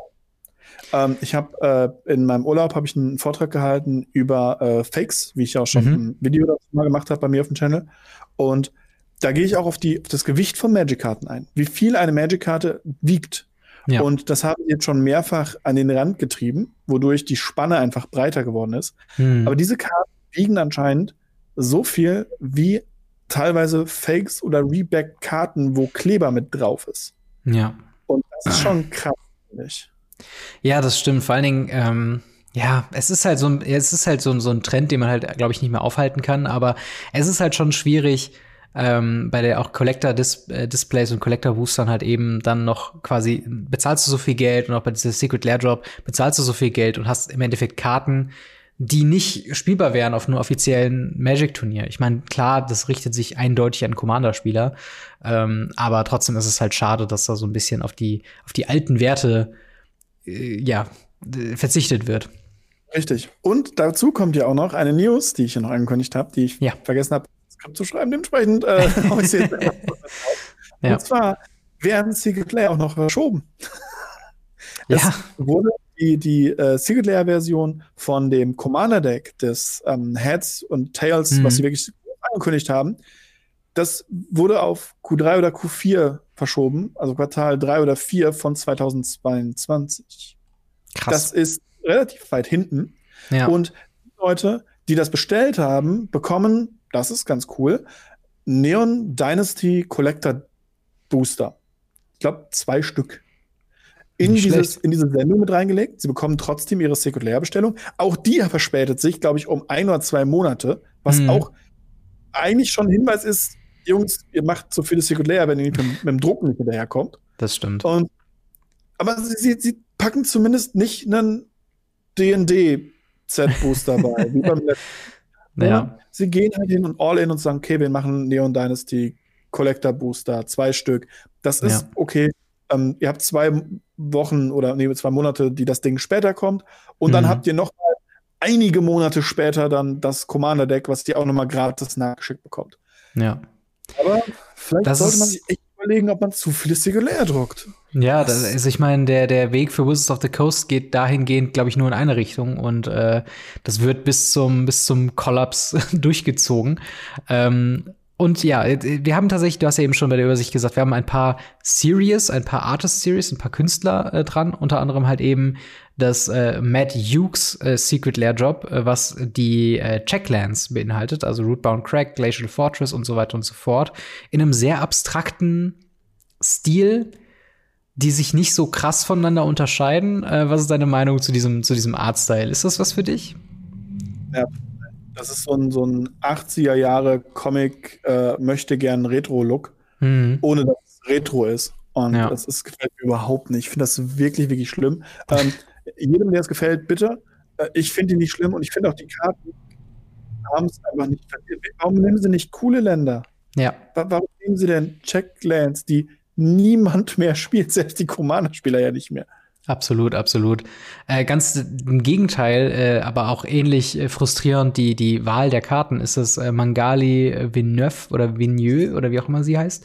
Äh, eine, mhm. einer meiner absoluten Lieblings-Magic the Gathering Artists. Also jedes Artwork von ihr ist absolut peak und diese Artist-Series sind ja äh, auch dazu da, eben, dass sie ähm, zumindest was sie nach außen kommunizieren. Sie suchen sich Karten aus, äh, zu denen sie dann eben Artworks machen. Und hier haben wir jetzt so ein bisschen das Thema äh, One-Drops. Wir haben äh, Death Shadow, wir haben Mother of Runes, wir haben Elvish Mystic und halt eben ein Forest, ähm, wo ich, ich will dieses, ich will dieses Secret Lair wirklich lieben, aber die Karten, die da drin sind, die sind halt alle halt wirklich nahezu nichts wert in ihrer Ursprungsversion. Und wir hatten ja schon mal die äh, Mother's Day, Mother of Runes äh, Drop, ja. wo ich mir gedacht habe, okay, wäre es dann jetzt nicht die Zeit, Giver of Runes zu reprinten in dem Slot? Also, äh, siehst du das auch ähnlich, dass es ein bisschen frustrierend ist, weil die Artworks sind super schön. Die sind wirklich, würde ich mir sofort aufhängen. Gerade dieser Elvish Mystic ist unfassbar hübsch. Ähm, aber doch auch ein bisschen eine, eine verpasste Chance, oder? Absolut. Also die Karten sind, es sind coole Karten, es sind gespielte Karten. Man hat ja. Death Shadow für Modern, man hat äh, Mother of Runes für Legacy, man hat äh, den, den Elvish Mystic für Pioneer, glaube ich. Ja, ja, genau, da wird er gespielt. Forest Standard, ich habe keine also dieser Forest stört mich immens da drin. Ja. Weil es ist wie der Sumpf im Seth McKinnon Artwork. Ja. Aber dieser Sumpf im Seth McKinnon Artwork, das war einfach auch ein gutes Secret Lair, weil du hattest Damnation dabei, du hattest einen ja, Heavy Hitter. Total. Und hier fehlt der Heavy Hitter. Es ja. fehlt einfach irgendwie, keine Ahnung, sie hätten den Elfisch Mystic irgendwas anderes machen sollen. Ja. Irgendwas, was Tamogulf? Oder irgendwas, was halt ja, Geld. irgendwas halt, ne? So ist es einfach. Normalerweise orientieren sich die Preise von den Single Layer, auch wenn es keinen sekundären Markt gibt, ähm, sehr stark am sekundären Markt. Ja. Und das tun sie hier nicht. Das ja. Ding ist einfach nur, also, wenn man die Artworks mag, okay, dann holt man sich die, aber dann hm. holt die einfach über den Markt. Die Dinger werden wahrscheinlich relativ günstig werden. Ja, leider. Und das, das hätte ich mir halt wirklich gewünscht, dass, äh, mhm. also wirklich diese Mother of Runes, Giver of Runes Geschichte, also das wäre halt easy, das ganze Ding um, um 20 Euro aufzuwerten. Ja. Ähm, der, der Rest könnte man ja sogar so bleiben. Ich mag, dass ich das Elvish Mystic hier in Reprint bekommen hat und nicht Lanoa 11, weil Lanoa 11 ist immer so der, der Popkultur-Standard in Magic, der wird immer irgendwie das genommen. Finhorn 11 sein können. Ja, oder sowas, genau. Ein Finhorn 11 oder wie wär's denn hier mit einem Noble Hierarch? Das ist natürlich jetzt wieder kein Elf, aber. Oh, yeah. Das wäre zumindest auch nochmal so ein, so ein Heavy-Hitter, wenn man bei dem Thema bleiben will. Aber das zieht sich auch so ein bisschen durch bei äh, der Siddharth äh, Shadurvedi äh, Drop, wo wir unter anderem drin haben äh, Nomad Outpost, äh, ein, ein ähm, Triland, was einfach nur getappt reinkommt. Das ist halt noch nicht mal ein Triom. Äh, Ghost Quarter, auch häufig reprinted, mittlerweile auch nichts wert. Und so ein bisschen haben wir hier diese Thematik, weil du eben sagst, der Forest ist ein bisschen random. Wir hatten jetzt im Seth McKinnon hatten wir einen Swamp, äh, bei Magali hatten wir den, ähm, den, den Forest und hier haben wir ein Island drin. Was dann aber wieder, hint, hint, auf die nächste Artist Series, Wayne Reynolds, da ist eben kein Mountain drin, wo ich mir denke, was macht ihr? aber, aber da haben sie wenigstens ähm, einen Heavy Hitter drin, also in, ja. in, in, dem von, von, von äh, Shotnev. Ja. Ähm, da, da, haben wir wenigstens einen Heavy Hitter drin mit den Concord Crossroads. Genau, ja, das, stimmt. Der erste Vollprint. Es ist der erste Reprint seit 20 Jahren. Ja. Es ist ein Voll Ghost Quarter. Hast du mal geguckt, was ein Voll Ghost Quarter kostet? Das sind abartige Preise. Das stimmt, ja. Ähm, niemand will Normans Outpost oder eine Insel. Aber Voll Ghost Quarter und das Crossroads, ja. das ist cool. Tatsächlich. Das, tatsächlich äh, finde ich äh, Concord Crossroads auch eine Art von Reprint, die ich mir sehr viel häufiger wünschen würde. Diese obskuren, ja. weil es ist ja auch ein World Enchantment, das ist so aus einer, aus einer ganz anderen Wording-Zeit. Ähm, ja. Sowas gerne sehr viel mehr. So obskuren alten Kram. Sehr gerne einfach noch mal reprinten und dann, äh, aber dann noch irgendwas Neues finden für einen Nomad Outpost. Ähm, Die, die äh, Wayne Reynolds, die hat, glaube ich, auch eine obskure alte Karte in Baltor the Defiled. Äh, ich glaube auch nicht wirklich reprinted, ein Vier-Mana mit Doppelschwarz und All Minions gets plus one plus one. Ist halt ganz nett, weil es so einen leichten Zwergen-Theme halt eben hat. Wir haben nämlich noch Torbran, Thane of the Redfells, Ram Senior Edificer und Depala Pilot Exemplar. Alles gute spielbare Karten in ähm, ja eben Commander, aber auch eben zum Beispiel Pioneer. Baltor ist da so ein bisschen die, die, die ältere Version der Karte, die, glaube ich, auch am meisten wert ist. Aber auch da hätte es auch nicht wehgetan, da ähm, ja vielleicht noch eine fünfte Karte mit beizupacken oder irgendwas, ja, wirklich noch mal von Wert mit dazu zu packen. Und dann mhm. müssen wir auch drüber sprechen, die, ähm, also ich muss, glaube ich, sagen, ich habe noch nie so Magenschmerzen bekommen beim Schauen einer Magic-Karte, als ich mir diese Left-Handed Magic Cards angucke die sind so wieder, also die sind wirklich abstoßend widerlich und das liegt nicht am Artwork, sondern einfach an dem Aufbau der Karte. Ähm, ja. Beschreib mal kurz für unsere, für unsere Podcast-Hörer, was ist denn so komisch an dieser, an diesen, an dieser Secret Layer? Alles. Ähm, grundsätzlich hast du äh, normalerweise auf der Magic-Karte links oben den Namen, rechts oben die Mana-Kosten. Ja. Bei dieser Karte ist, es hat einen Standardrahmen, das ist wichtig dabei zu erwähnen, mhm. sind äh, links die Mana-Kosten und rechts der Name. Ja. Ähm, dann haben wir ein Artwork. Dann haben wir die Kreaturentypzeile und die Kreaturentypzeile ist auch verdreht. Mhm. Das heißt, wir haben rechts dann stehen Legendary Creature, Moonfolk, irgendwas. Mhm. Dann ist der, der komplette Text statt linksbündig rechtsbündig. Mhm. Und wir haben die Angriffs- und Verteidigungsstärke auf der falschen Seite. Ja. Das, das ist fürchterlich wenn sie wenigstens komplett spiegelverkehrte Karten, die auch spiegelverkehrt wie der, die wie der Veraskers Seer waren, ja. okay.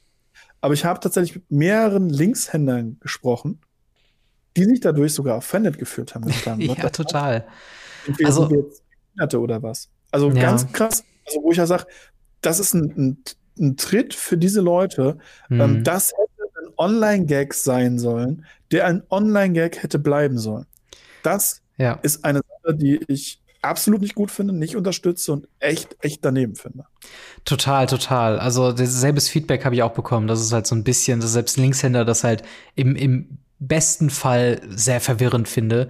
Und es geht ein bisschen zurück auf die äh, Future-Side-Rahmengeschichten, wo so ein bisschen damit gespielt wurde, dass man äh, links oben die Mana-Kosten hat, aber da war das komplette Framing komplett anders. Also das hier ist wirklich einfach nur ein regulären Rahmen, so wie man es eben kennt.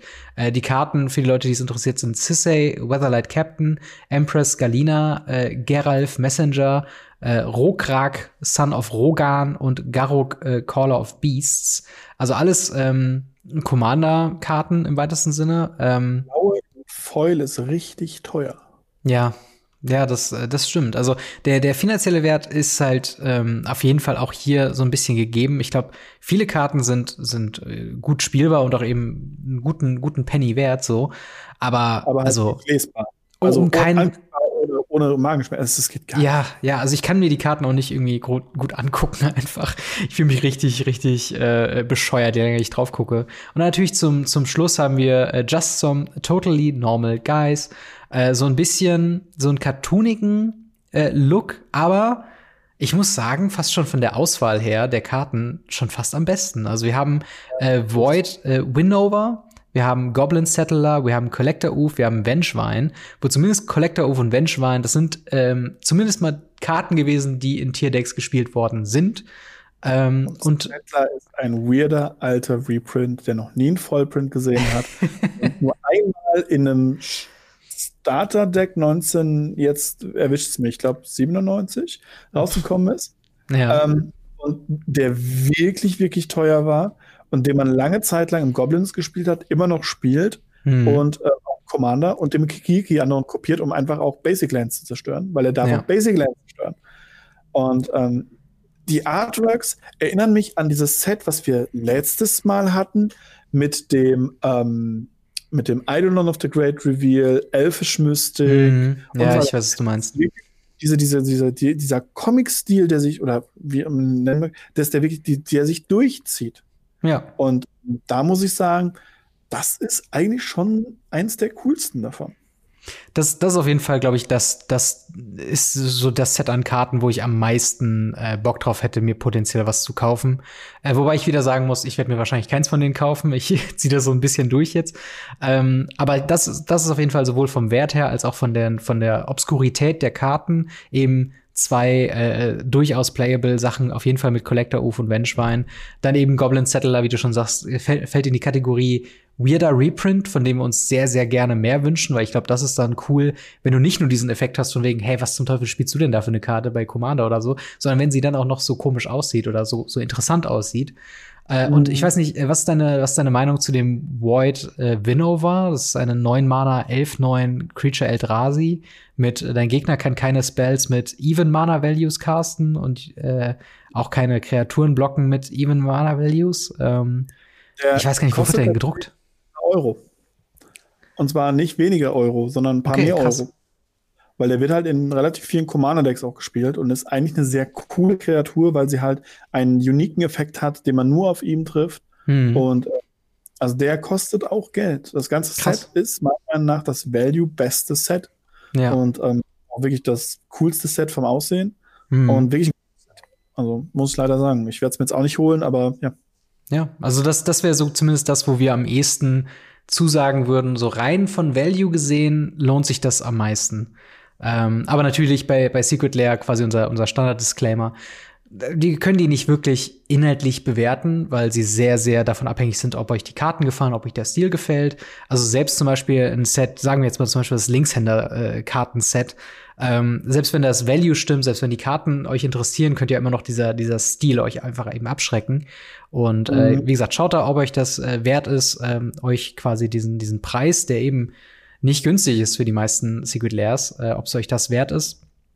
Ob ihr auf den Stil steht und ob ihr vor allen Dingen, es ist immer noch so sechs Monate, bis man die Karten hat. Das dauert ja immer noch eine ganze Weile.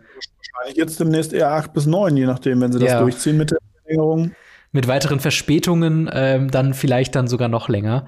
Aber genau, schaut es euch gerne an. Wir haben wieder alles äh, verlinkt in, ähm, in der Videobeschreibung und äh, ja. Bestellt's euch, bestellt's euch nicht. Äh, schreibt uns auf jeden Fall in die Kommentare, welches Secret Lair Drop euch am meisten interessiert. Ähm, wir gehen mal noch weiter zu unserem letzten Thema für heute. Und zwar ein leidiges Thema in letzter Zeit ist das Thema Preiserhöhungen. Und nachdem Magic the Gathering Produkte jetzt schon vor kurzem eine gleiche Preiserhöhung bekommen haben, haben wir jetzt noch mal eine äh, Ankündigung bekommen am 19. April, dass es noch weiter äh, ja, nach oben geht mit den Preisen. Was steckt denn hinter dieser Ankündigung? Ja, äh, Wizard of the Coast geht bis zu 11 Prozent bei Produkten hoch mhm. und ähm, betrifft nicht alle Produkte. Es betrifft spezielle Produkte.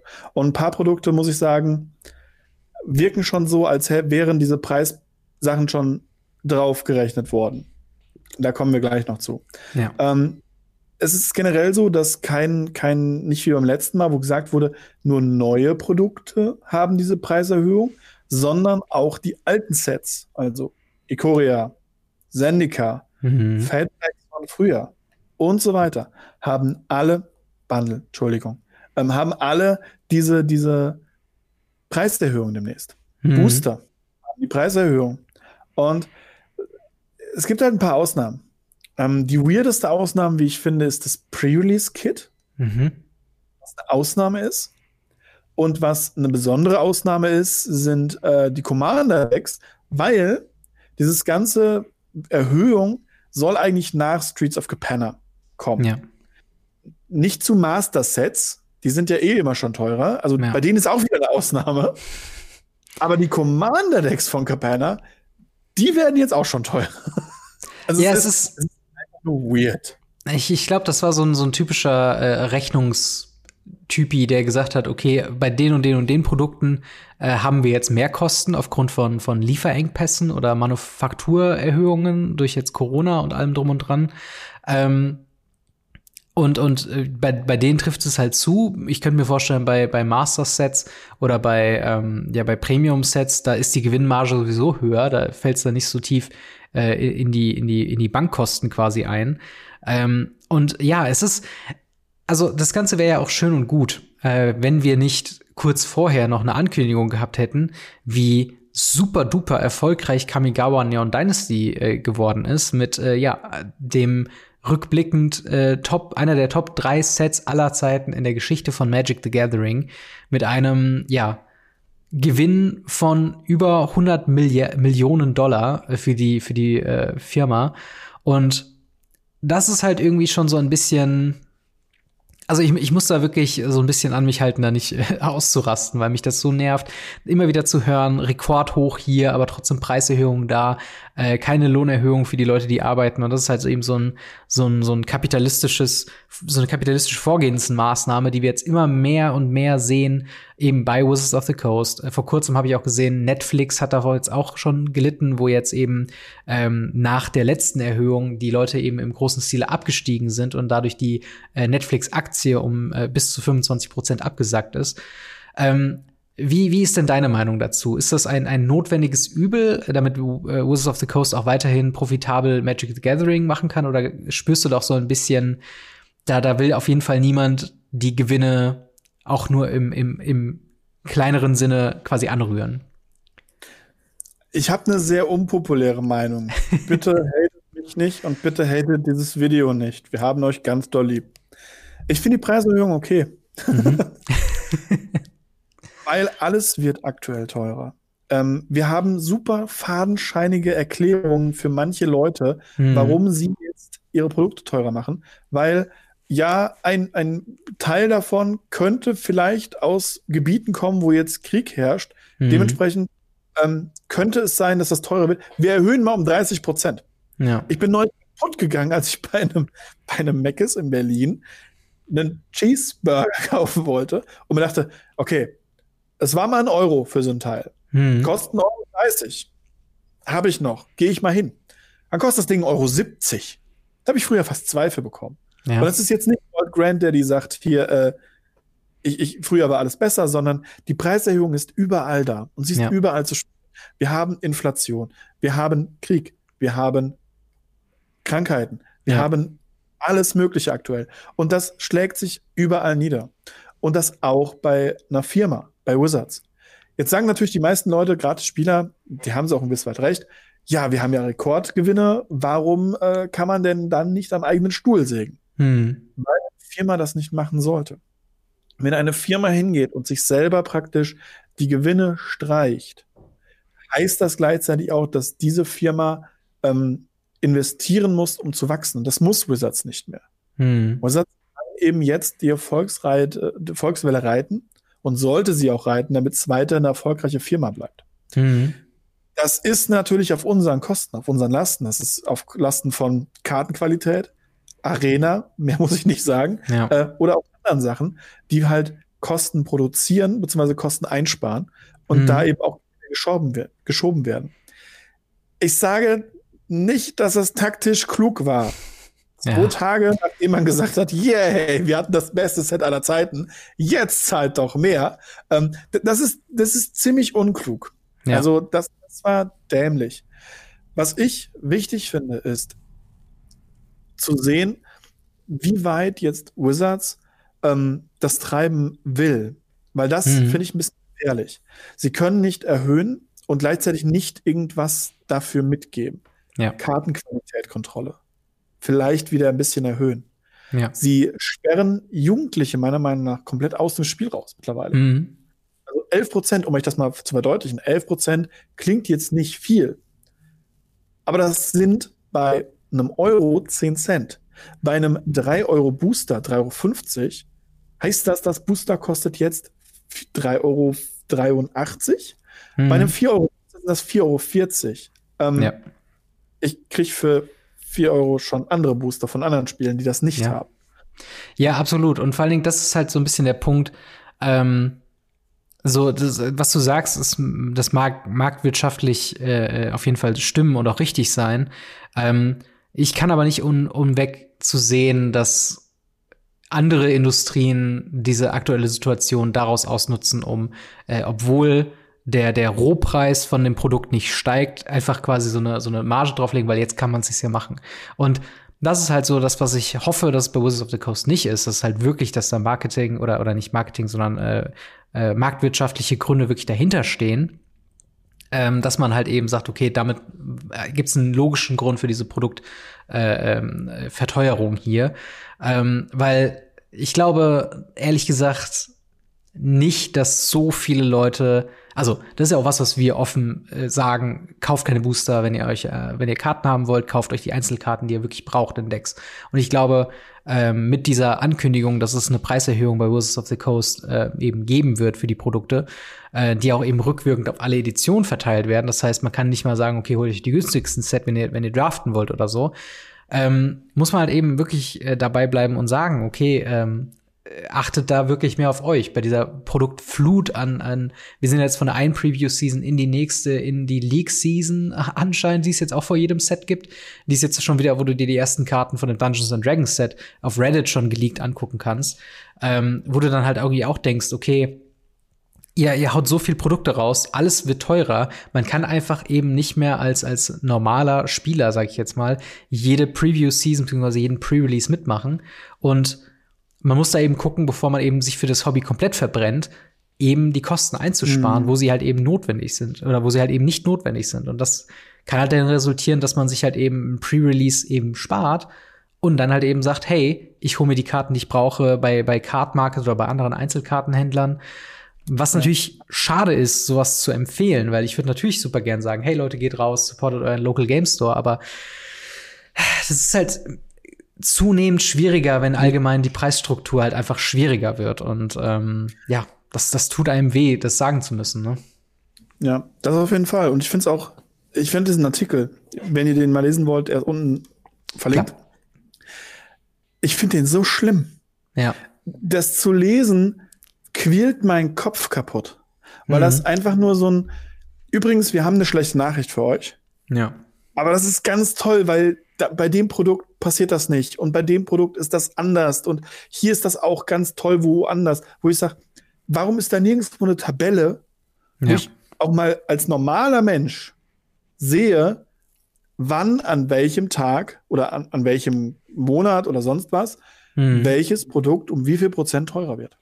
Warum kann man nicht einfach ja. offen, transparent sagen, okay, bei dem Produkt, bei dem Produkt, bei dem Produkt, fertig? Nein, es sind alle Produkte und dann werden die Ausnahmen genannt, wo ich sage, die Ausnahmen sind sowas wie Master Sets, die eh schon bockteuer waren. Mhm. Jetzt, jetzt sind Collector-Displays von, keine Ahnung, Double Masters. Was werden die kosten? 270, 280 auf dem sekundären Markt. Beim Local Game Store wahrscheinlich 300 Euro. So, da ja. sind, bin ich ganz fest überzeugt von, diese 11 Prozent schon lange mit draufgerechnet. Mhm. Ja. Es wird jetzt nur gesagt, so, ah, übrigens, wir rechnen die da nicht mit drauf. Ja, weil wir haben die wahrscheinlich schon draufgerechnet. Die Marge ja. ist da drauf. Naja, das, und das ist auf jeden Fall. Und gut, wir haben diesmal hoffentlich keine 100-Euro-Booster. Ja. Aber ähm, trotzdem ist es, es ist so falsch gespielt. Es ist so ein PR-Gag, diesen ganzen Kram da zu versuchen zu ver verharmlosen. Nein, man geht hin und sagt, wir haben ein Problem, ähm, wir müssen irgendwie bei unseren Zahlen gucken.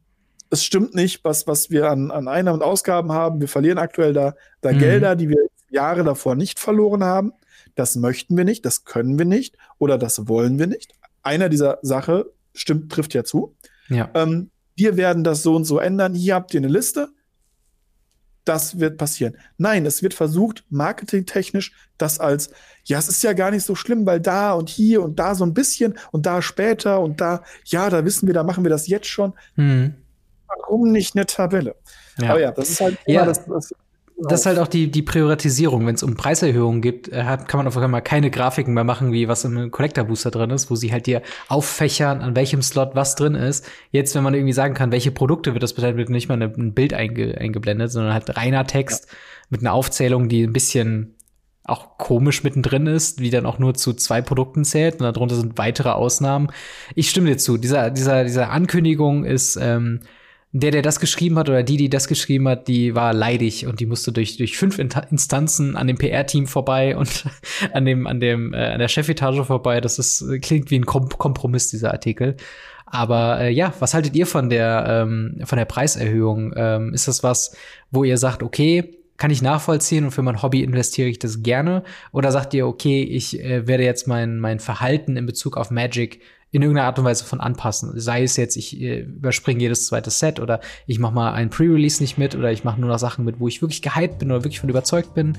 Lasst uns auf jeden Fall wissen in den Kommentaren und ähm, ich würde sagen, wir haben schon ein bisschen, bisschen Overtime äh, und dementsprechend würden wir für diese Woche das Ask Us Anything noch mal kurz kicken. Wir hatten wieder eine, äh, eine Preview-Folge, wo wir ein bisschen was aufarbeiten mussten. Deswegen äh, sei es uns äh, hoffentlich verziehen von eurer Seite aus. Aber trotzdem der Aufruf, wenn ihr Fragen an uns habt über irgendwelche News, über unser persönliches Magic the Gathering Verhalten, über Tipps oder Hinweise zu euren Decks, an denen ihr gerade arbeitet, schreibt sie sehr gerne ins Discord unter Ask Us Anything. Dort gehen wir dann im nächsten Podcast optimalerweise dann eben drauf ein. Äh, ein kleiner persönlicher Dank an dieser Stelle für unsere Patreon Gold-Unterstützer, die da namentlich General Götterspeise, Buster Madison, Easy Reader 24, Jan, Jan Erik und ganz neu dazugekommen Faria. Äh, vielen, vielen Dank für euren monatlichen Support. Ähm, das hilft uns hier, den äh, Podcast immer weiter zu produzieren. Äh, und wenn das halt was ist, was euch interessiert, dann schaut doch mal vorbei bei patreon.com slash gamery oder alternativ könnt ihr auch bei YouTube äh, den Join-Button drücken, wenn ihr das dann so wollt. Ähm, bei uns kommt es gleichermaßen an, falls das äh, noch, eine, noch ein Bedenken quasi ist. Aber ja, an der Stelle auch nochmal vielen Dank an dich, Marc, für eine weitere Woche Radio Ravnica. Immer wieder gerne. Und dann hören wir bzw. sehen wir uns nächste Woche wieder mit weiteren Previews und News aus der Welt von Magic the Gathering. Haut rein, bis dann. Ciao. Ciao, ciao.